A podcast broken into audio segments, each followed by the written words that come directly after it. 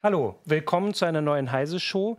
Ich bin Martin Holland aus dem Newsroom und habe heute mit mir den Chefredakteur von Heise Security, Jürgen Schmidt, hier.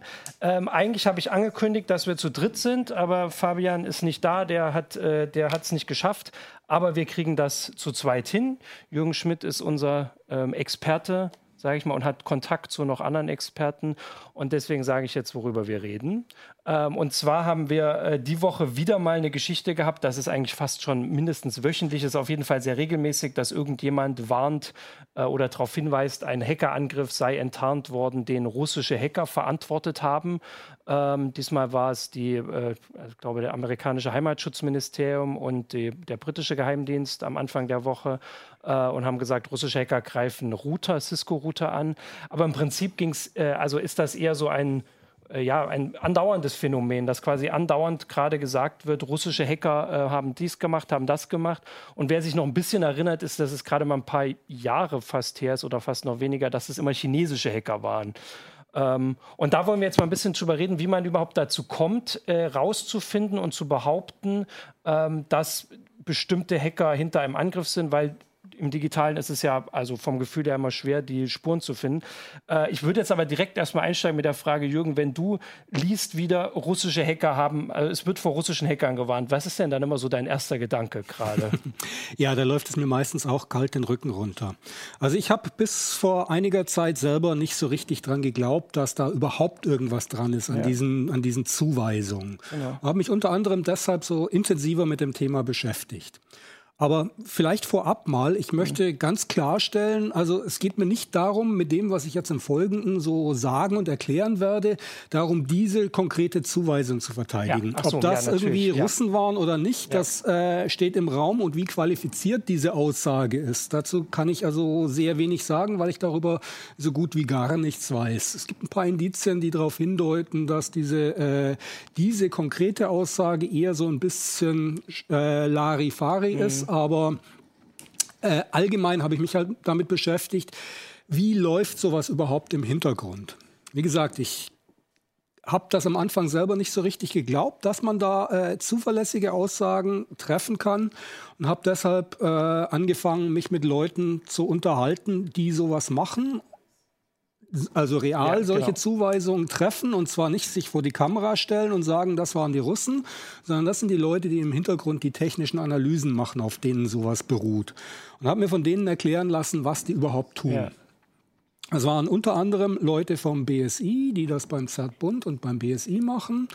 Und das war der Tillmann Werner, mhm. der äh, mittlerweile bei CrowdStrike arbeitet.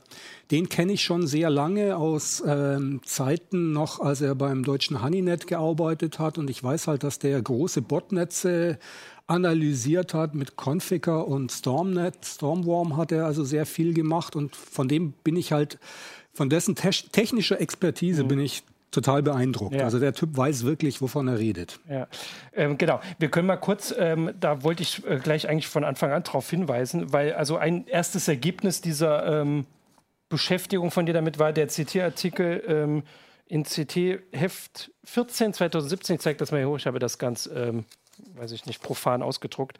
Äh, Hackerjagd im Cyberspace, den kann ich auf jeden Fall jetzt erstmal schon empfehlen und auch danach dann. Da war äh, der Kollege vom, oder der Kollege, der Herr Timo Steffens vom äh, BSI Zert Bund, da ist das schon mal so ein bisschen zusammengefasst. Das war genau. so der, der erste große Geschichte. Das äh, kann man auf jeden Fall lesen. Der ist auch im Artikel verlinkt, den kann man sich auf jeden Fall durchlesen, sollte man sich durchlesen, mhm. finde ich. Und äh, der zweite Mensch, den ich ja. jetzt erwähnt habe, der Tillmann Werner, der hält jetzt gerade auf der Heise Security Konferenz die gestern in Wien war und nächste Woche noch in äh, Köln und in Hamburg stattfindet. Ja. Da hält der einen Vortrag über genau dieses Thema und erklärt unter anderem, wie er äh, WannaCry an äh, nordkoreanischem Geheimdienst festgemacht hat. Ah, okay, also ja. äh, der plaudert da so ein bisschen aus dem Nähkästchen und ähm, erzählt so ein bisschen über die technischen Hintergründe, wie solche äh, Attribution funktioniert. Und wenn du ihr das möchtet, kann ich so ein bisschen was darüber erzählen, was ich mir dazu erarbeitet habe an, an Hintergrundwissen, ja. wie solche Attribution überhaupt funktioniert und auch ein bisschen was, wie man vielleicht selber ein bisschen ähm, zuverlässige Attribution von äh, Schaumschlägerei und Nebelmaschinen unterscheiden kann. Also das war genau mein Gedanke und das würde ich jetzt auch so machen. Bevor wir das aber beginnen, würde ich natürlich möchte ich wieder die Zuschauer äh, darauf hinweisen, dass ich auch nebenbei versuche, die Fragen von äh, euch oder Ihnen im Blick zu behalten. Also vor allem auf YouTube, da ist immer am meisten los. Ich gucke auch noch auf Facebook. Ähm, genau, und ich würde das einfach, dass wir das so ein bisschen, also wie es in dem Artikel auch war und wie es wahrscheinlich so allgemein ist, so ein bisschen hintereinander abhaken, weil es so verschiedene Möglichkeiten gibt. Also das erste ist vielleicht gut mal zu erklären, wie die Hacker so im Allgemeinen, also die Hacker ist ja sowieso schon so eine sehr, ähm, also eigentlich mhm. falsche Zuweisung, aber wie diese Hacks vielleicht, die jetzt sich auf sicherere Netzwerke und sowas, wir hatten neulich wieder im Bundestag und über mhm. diese, äh, diese Universität, wie, das, wie man sich das vorstellen muss überhaupt, wie können die überhaupt Spuren hinterlassen oder wobei hinterlassen sie Spuren, was machen sie eigentlich genau? Dazu muss man erstmal eine ungefähre Vorstellung davon haben, wie sowas typischerweise abläuft. Genau, Natürlich ja. gibt es nicht so den einen zentralen Angriffsweg. Ja. Also die, die Leute sind kreativ, das sind Profis und die sind ja. richtig gut und die variieren natürlich und suchen sich immer den schwächsten Punkt in einer äh, Verteidigung raus aber im Wesentlichen läuft das so ab, dass am Anfang irgendwie erstmal eine relativ lange Aufklärungsphase stattfindet, wo man eben so analysiert, was läuft da für Software, was für Software suchen, setzen die Leute ein.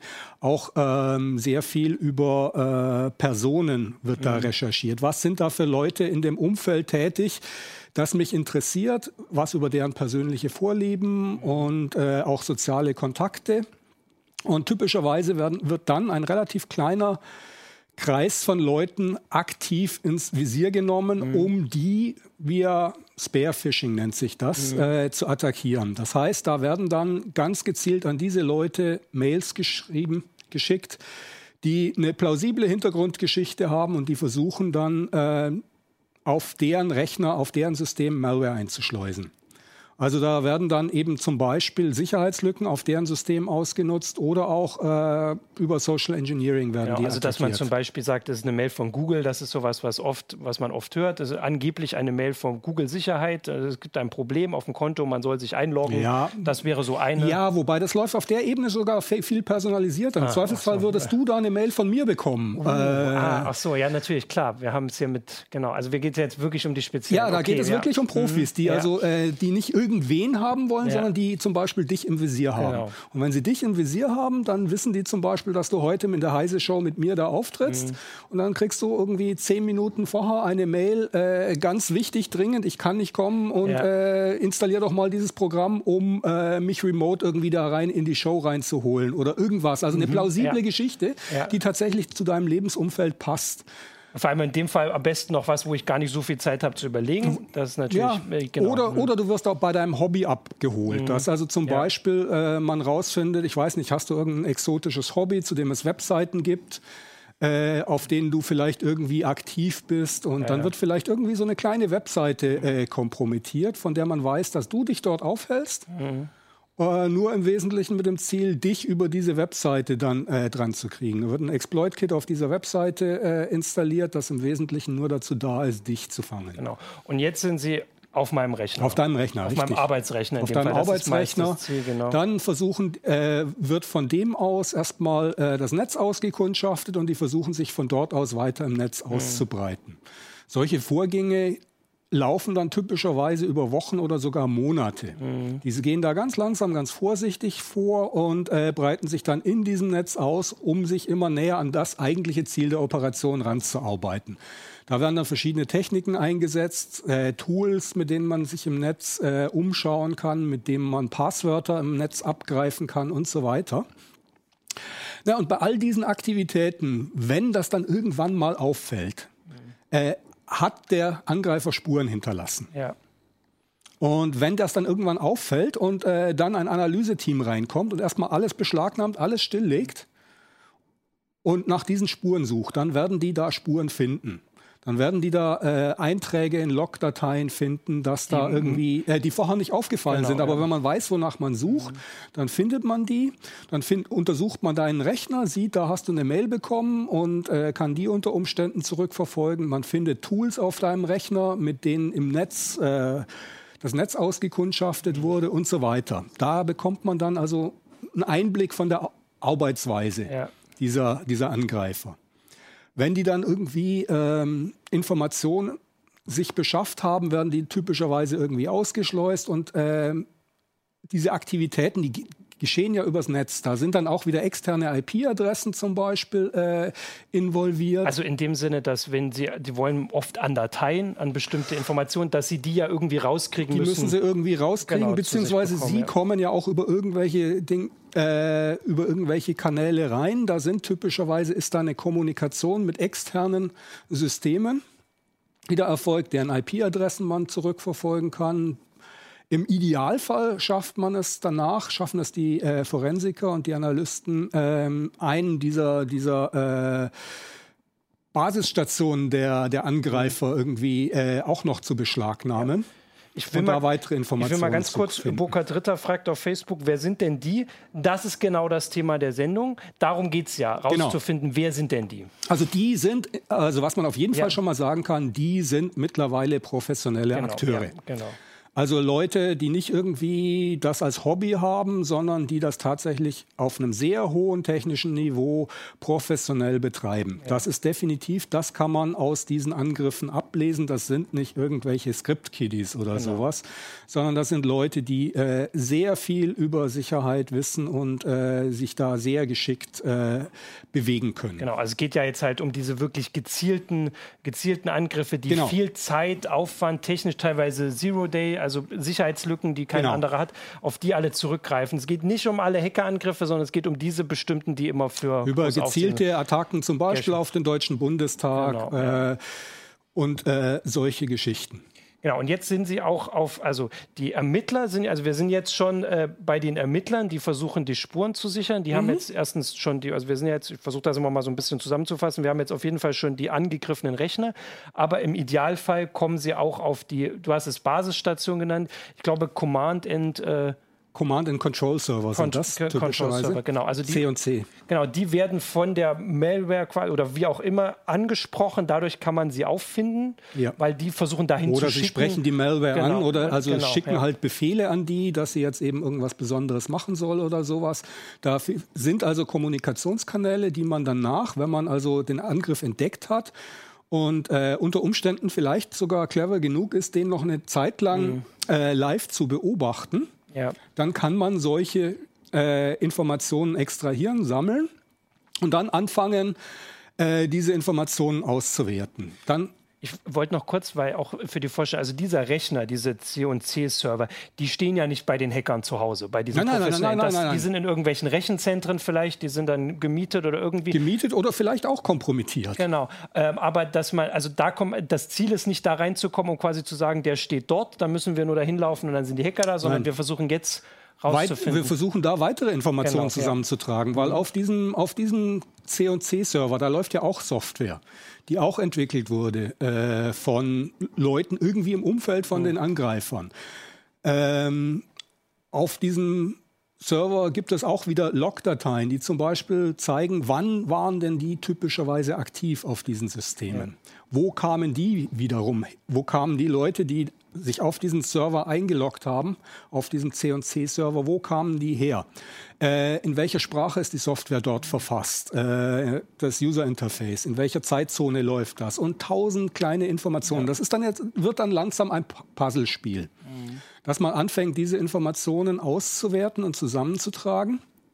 Und ja, dann ähm, tatsächlich äh, wird es Detektivarbeit. Mhm. Dann kann man eben diese Programme analysieren. Man kann ja. zum Beispiel eine, eine wesentliche eine wesentliche Theorie des Ganzen ist, dass wenn solche Profis unterwegs sind, die haben ihren, einen eigenen Werkzeugkasten. Mhm. Die fangen nicht für jeden Angriff, den sie machen, wieder ja. von Null an. Genau. sondern die setzen genau. dieselben Tools wieder und wieder ein, entwickeln die über Jahre hinweg weiter und ähm, setzen die eben bei verschiedenen Fällen mhm. ein. Ja. Äh, das ist erstmal eine These, die hat sich aber ähm, in der Realität tatsächlich bestätigt. Also man hat zum Beispiel eben äh, aus den NSA-Leaks hat man herausgefunden, dass die NSA ihre Angriffstools über Jahre hinweg äh, weiterentwickelt hat und tatsächlich über Jahre hinweg kontinuierlich eingesetzt hat in verschiedenen Fällen.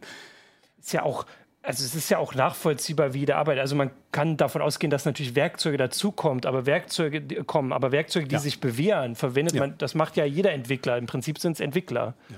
Die zweite Theorie ist, dass also die, diese Gruppen, diese Profis ihr, ihre Werkzeuge nicht mit anderen teilen. Mhm. Das werden sie in aller Regel versuchen zu vermeiden. Manchmal passiert das trotzdem. Dann muss man eben das auch, dann, dann sieht man das sehr mhm. häufig auch. Dann, das muss man im Hinterkopf behalten, ja. dass es passieren kann. Aber in aller Regel erstmal äh, teilen die die nicht, weil da sehr viel eigenes Know-how drin steckt. Da steckt ein großes Investment an Zeit und anderen Dingen drin. Und wenn die jemand anders in die Finger bekommt, dann sind die sehr häufig erstmal für sie verbrannt. Ja. Äh, letztlich irgendwann müssen sie damit rechnen, dass die auch äh, bei den Guten bekannt werden, dass die auf äh, der Liste von äh, Antivirenherstellern landen und so weiter und sie die Tools dann gar nicht mehr einsetzen können. Automatisch erkannt werden. So, jetzt ist hier im Moment, die Technik ist äh, gefragt, aber wir reden weiter. Ähm, Ah, okay, aber wir sind auf dem Monitor. Oder? Wir sind weiter da, genau. Ähm, ich wollte mal kurz, weil wir es immer so zwischendurch machen, weil wir uns ja hier weiter vortasten, kurz ein paar äh, Fragen. Also das eine ist, verstehe ich das richtig, die Hacker findet man in den Logdateien, weil die über IP aus Russland zugegriffen haben? Nein. Nein. Du hast gesagt, es, es gibt ja so viele Logdateien, viel mehr als, also man hat jetzt vielleicht im Kopf die Logdateien, die loggen, wer auf einen Rechner zugreift, aber es gibt ja auf Rechnern verschiedenste Logdateien, die Aktivitäten... Man man muss das so sehen. Da, äh, es gibt also so, so dieses Puzzlespiel besteht nicht aus einer IP-Adresse, die aus Russland genau, stammt, genau, ja.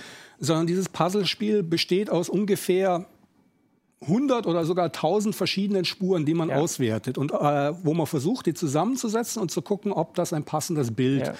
äh, ergibt. Wo man auch natürlich versucht zu gucken, gibt es Dinge, die widersprechen meiner Arbeitshypothese. Mhm. Also äh, natürlich kann ich, wenn ich sage, ich finde ähm, IP-Adressen aus Russland, außerdem ähm, sind die Tools, die ich dort vor, vorgefunden habe. Wenn ich die analysiert habe, die haben intern, haben die zum Beispiel ein Datum, wann die übersetzt wurden. Ähm, das ist typischerweise in einer Zeitzone passiert, äh, die man Russland zuordnen kann. Mhm. Ähm, die Spracheinstellungen der Tools sind äh, russisch. Es tauchen irgendwo russische Strings auf. Ähm, dann, dann hat man irgendwann mal die Hypothese, das könnten die Russen gewesen ja. sein. Oder bei WannaCry, da war das eben so, ähm, das könnten, könnte Nordkorea sein. Mhm.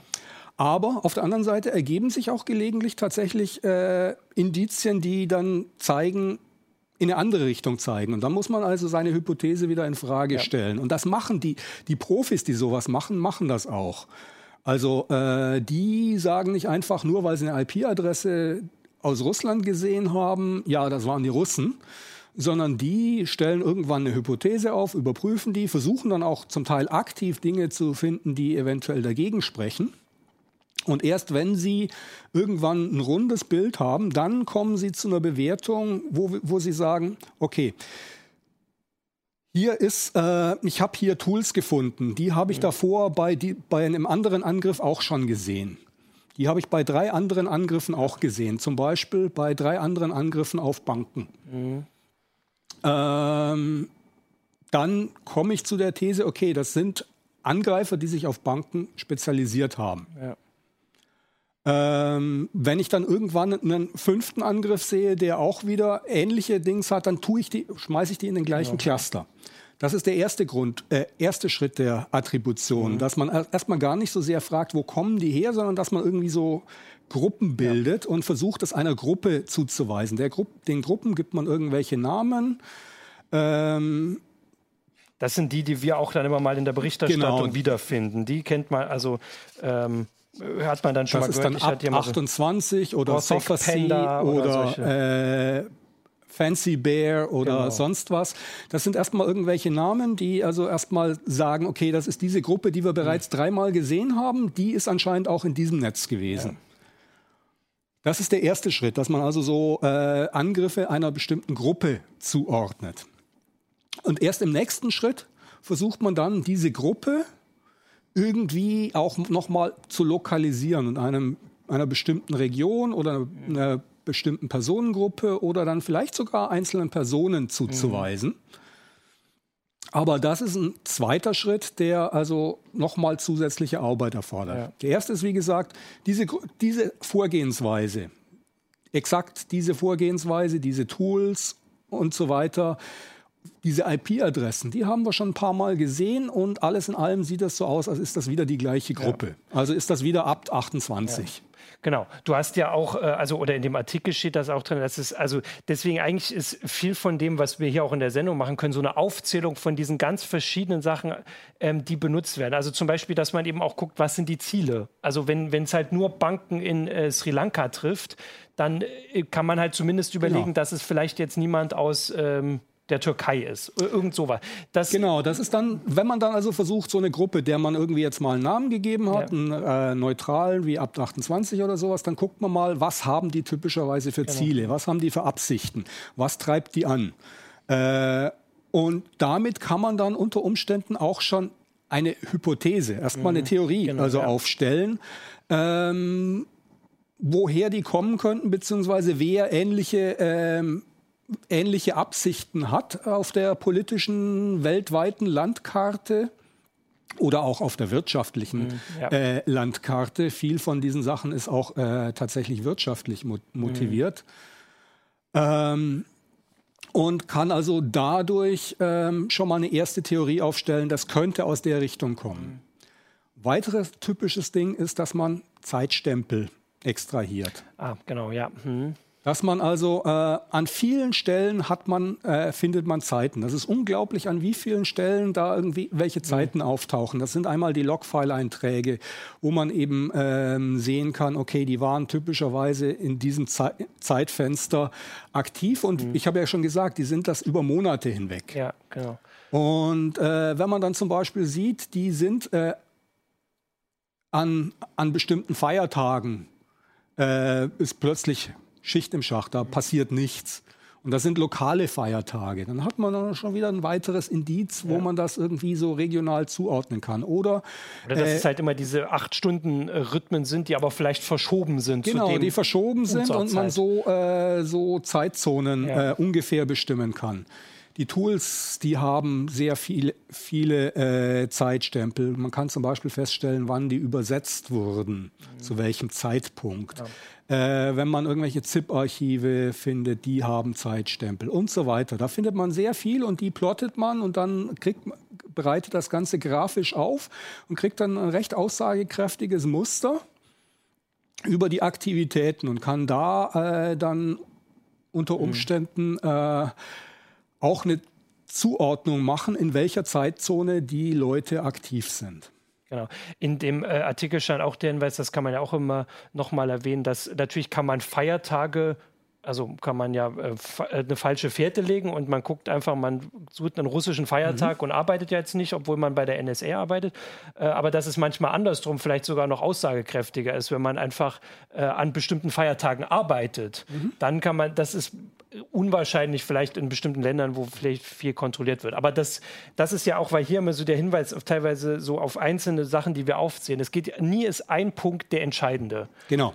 Es, es geht um Puzzle und äh, man muss immer im Hinterkopf behalten, dass einzelne dieser äh, Merkmale oder sogar mehrere gefälscht sein können. Genau. Alle, diese, alle diese Spuren lassen sich theoretisch fälschen. Und es sind auch schon bereits Fälle aufgetreten, wo also ganz aktiv versucht wurde, falsche Fährten zu legen. Genau. Das ist also kein äh, Gespenst, das nur herbeigeredet wird, sondern solche Fährten, falsche Fährten werden gelegt. Also man könnte zum Beispiel auch äh, wahrscheinlich kann der durchschnittliche Hacker, äh, russische Hacker auch englischen Code schreiben mit englischen Kommentaren. Mhm. Das wäre eine oder andersrum vielleicht auch. Und du hast, wir haben das jetzt immer, weil wir hier wirklich von den Profis der Profis reden. Das sind oft also aus dem Geheimdienstmilieu. Da ist ja quasi also Geheimdienste gibt es, also das ist der, die Aufgabe von Geheimdiensten, falsche Fährten zu legen. Ja, und, und sich zu, definitiv. Zu, also das ist äh, auch so ein Punkt, den man ähm, immer wieder darauf hinweisen muss, weil da kommt das hier auch, dass es natürlich ein Ziel ist, das zu verschleiern und zu manipulieren. Deswegen geht es ja gerade darum, ja.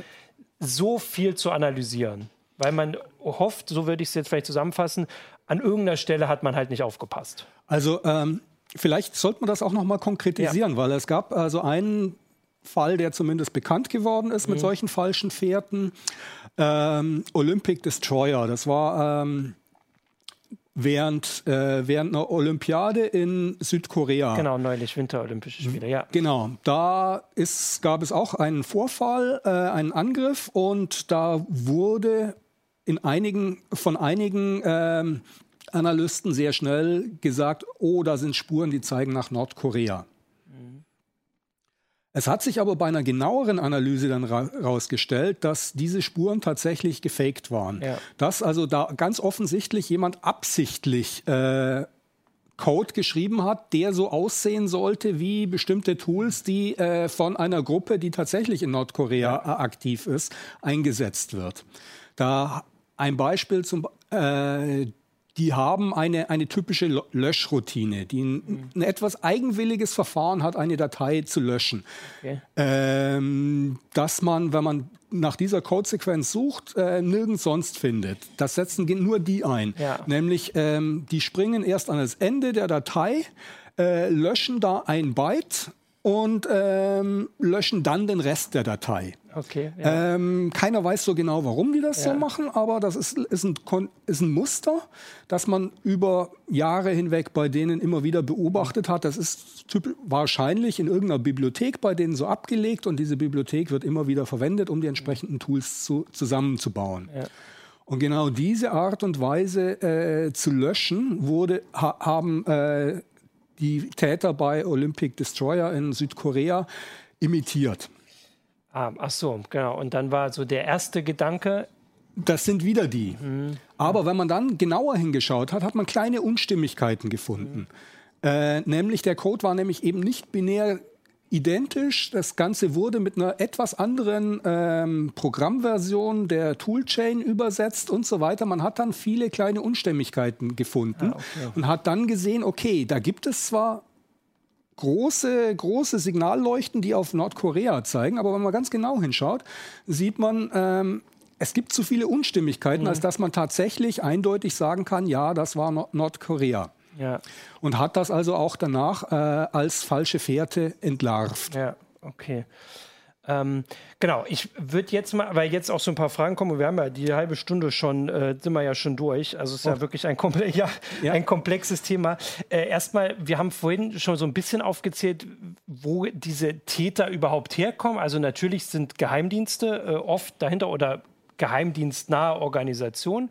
Du hast Wirtschaft schon gesagt. Es ja, Wirtschaft im Sinne von also äh, Cybercrime. Also genau. äh, es sind mittlerweile auch einige ähm, rein ähm, mafiös organisierte mhm. äh, Gruppierungen auf einem sehr hohen technischen Level, ja. die eben auch äh, für gezielte Angriffe verantwortlich ja. sind. Insbesondere im Bankensektor sind da genau, einige unterwegs. Nicht die Ziele sind dann vielleicht ein bisschen anders. Da geht es dann wahrscheinlich um Geld vor allem oder um wobei man, wo, wobei man das nicht ausschließen sollte, weil auch einige der Geheimdienste ja eben für die hm. Finanzierung ihrer Aktivitäten nicht davor zurückschrecken, offensichtlich ähm, sich auch in so äh, sehr, sehr ja. äh, dubiosen, zum Teil auch kriminellen Machenschaften ähm, zu engagieren, ja. um eben äh, ihre schwarzen Kassen zu füllen, ja. weil die eben für die Dinge, die sie brauchen, auch sehr viel Geld brauchen ja. und ähm, dann ihre, ihr Know-how und ihre Tools auch einsetzen, um dann eben äh, im Bereich Cybercrime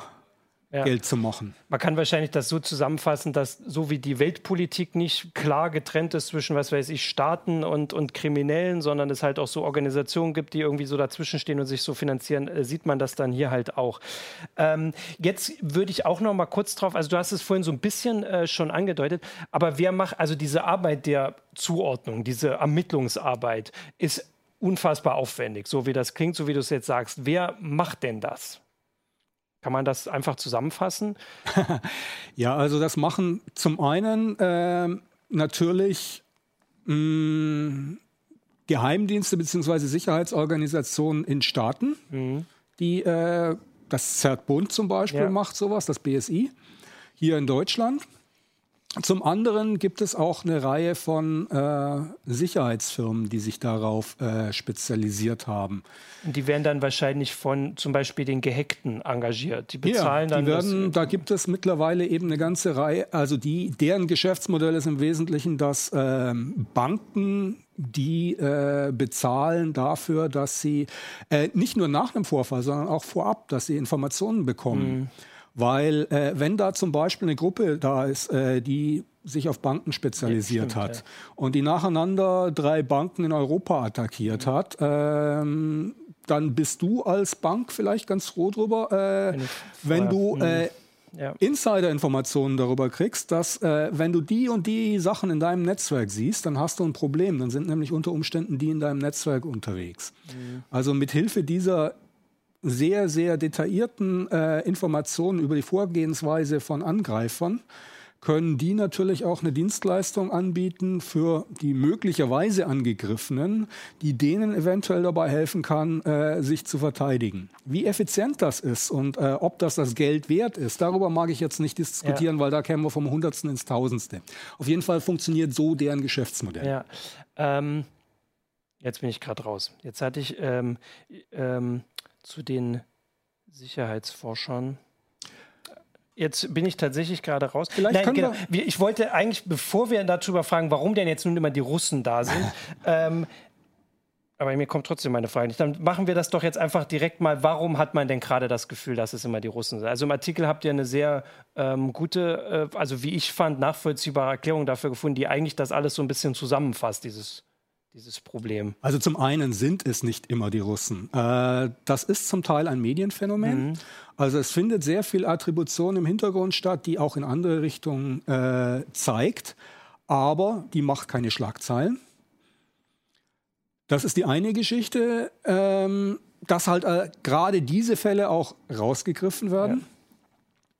Ja. Ähm, die andere Geschichte ist natürlich, dass ein beträchtlicher Teil dieser, dieser Attribution auch interessengetrieben mhm. ist. Also ähm, klar, wenn die NSA Attribution macht, dann wird die nie mit dem Finger auf äh, Großbritannien oder die mhm. Five Eyes zeigen.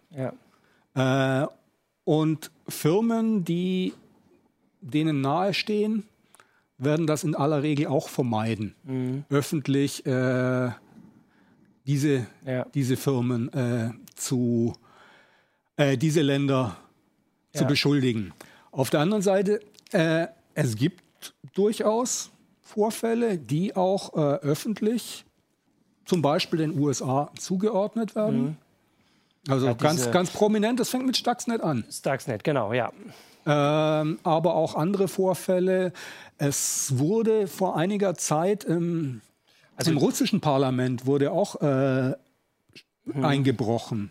Und da wurden auch Rechner kompromittiert. Ja. Das Problem ist, dass äh, über die Analysen dort äh, hier so gut wie nichts bekannt ist. Das ist ja immer erstens die Frage, wer das macht, wer es wie veröffentlicht. Das war tatsächlich meine Frage vorhin, weil du hast es ja aufgezählt, dass wenn natürlich Geheimdienste sowas äh, untersuchen, werden sie es nur veröffentlichen und die Ergebnisse nur veröffentlichen, wenn es in ihrem Interesse ist. Und zwar, wenn es in einem sehr wichtigen Interesse ist, weil sie ja damit ähm, ihre Methoden zum Teil offenlegen. So wie du es jetzt gesagt hast, wir können natürlich alles, was wir aufgezählt haben, vorhin kam einzeln so die Frage, alles, was du aufgezählt hast, kann man falsche Spuren legen. Es gibt nicht den Weg, der absolut ja. unfälschbar ist. Natürlich, wenn wir jetzt eine Liste haben, das, daran erkennt man Hacker mit zehn Punkten, dann müsste der Profi-Hacker mhm. nur diese zehn Punkte abhaken, dass er eine falsche ja. Fährte Aber je, je, komplexer das Puzzle wird, desto schwerer wird genau, es tatsächlich, ja. konsistente Lügen zu machen. Man, man, kennt das vom Lügen, dass also irgendwann verheddert man ja. sich. Wenn, mhm. Je komplexer die Geschichte wird, die du versuchst zu erzählen und die, die du fünfmal hintereinander mhm, erzählen stimmt, musst, unterschiedlichen Leuten, da wird es dann schon schwierig, konsistent zu bleiben und da ergeben sich dann Widersprüche. Und diese Widersprüche lassen sich sehr häufig häufig dann eben auch aufdecken. Und deshalb glaube ich durchaus, man kann in speziellen Fällen, wenn die Voraussetzungen stimmen, durchaus seriöse Attributionen machen. Es gibt aber auch natürlich äh, Attributionen, die im Wesentlichen mh, mm, darauf beruht, dass da ist irgendwas, das sieht so aus, als ob das, das müssen die Russen gewesen ja. sein oder das müssen die Chinesen ja. gewesen sein. Deshalb äh, werden seriöse Analysten ihre Einschätzung immer mit einer, mit einer Wahrscheinlichkeit ah, äh, ja. versehen. Das ist auch so ein bisschen ein Tipp, woran man ähm, diese Dampfplauderer von äh, seriösen Leuten unterscheiden kann. Wenn jemand sowas wirklich professionell macht, dann wird er sagen, wir können mit einer mittleren Wahrscheinlichkeit mhm. davon ausgehen, dass das die und die Gruppe war. Und mit einer geringen Wahrscheinlichkeit wissen, also mit einer geringen Trefferrate können wir auch sagen, dass die Spuren nach Nordkorea ja. äh, führen. Da wird immer so ein, so ein qualifizierendes qualifizierender Zusatz mit dabei sein oder eben mit einer hohen Wahrscheinlichkeit, ja. die halt dann tatsächlich signalisiert, derjenige, der sich mit dem Thema beschäftigt hat, äh, ist der Überzeugung, das, was er da in Informationen hat, ist so komplex und so komplett, gibt ein so komplettes Bild ab, dass er sagen kann, ich bin davon überzeugt, dass mit hoher Wahrscheinlichkeit das dieser Gruppe zuzuordnen ist und diese Gruppe mit hoher Wahrscheinlichkeit auch äh, in Russland angesiedelt ja. ist. Wobei man da auch dann nochmal unterscheiden muss, in Russland angesiedelt heißt nicht unbedingt russische Regierung. Genau, das, in Russland ja. gibt es auch sehr viel äh, Cybercrime-Aktivitäten, ja. also eben äh, Cybermafia, mhm. die auch auf einem sehr professionellen Niveau agiert und deren Aktivitäten lassen sich häufig nicht so eindeutig unterscheiden. Ja. Genau. Ich wollte äh, vorhin noch, äh, wir hatten ja kurz äh, die, äh, über diese Frage geredet oder du hast es erklärt, warum es nun immer die Russen sind äh, und dass natürlich ein Problem ist, dass äh, Medien in ihrer Gesamtheit oft auf die Geschichten aufspringen, sage ich jetzt mal, die für besonders viel Aufmerksamkeit sorgen. Ich würde das aber ein bisschen erweitern, so habt ihr es auch im Artikel, dass natürlich die Sicherheitsforscher da jetzt das nicht nicht per se anders machen. Natürlich, wenn Sicherheitsforscher wollen auch oft, dass ihre Namen vielleicht in Medien erscheinen und das ist ist ja nicht ja. verwerflich zu sagen, wir haben jetzt hier vielleicht zwei verschiedene Angriffe, die wir untersuchen können, da können wir unsere ganzen Ressourcen drauf werfen. Nehmen wir den, für den sich am Ende vielleicht keiner interessiert oder den, wo halt wir vermuten jetzt und vielleicht finden wir raus, dass es die Russen waren.